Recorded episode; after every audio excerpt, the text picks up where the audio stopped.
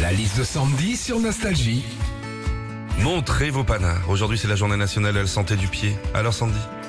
Quelles sont les choses qu'on peut faire avec un pied? Eh ben, je vous le dis, marcher dans une crotte de chien, par exemple. Ah, Super, super. Alors quand euh, c'est le pied droit, on s'en fout, mais quand c'est le pied gauche, tout le monde te dit ouais c'est pas grave, ça porte bonheur. Alors je sais pas qui a inventé ça, hein, mais euh, avoir la godasse toute marron qui schmoute et que tu dois racler sur un bout de trottoir, il est où le bonheur? Il est où? Un pied aussi, on peut se le casser. Ouais, ça vous est peut-être déjà arrivé, moi ça m'est arrivé. Un mois de plâtre, les béquilles, le cloche-pied dans les escaliers et le plus dur, prendre une douche. T'es sur une jambe, l'autre jambe emballée dans un sac poubelle que tu lèves à l'extérieur de la douche pour pas que ça mouille. Franchement, même l'épreuve des poteaux à Colanta, c'est plus facile. hein. Enfin, les pieds ont certains avantages. Oui, grâce aux pieds, on peut savoir à quelle période de l'année on est.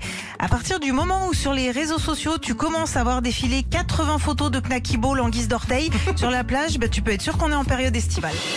Retrouvez Philippe et Sandy, 6h-9h sur Nostalgie.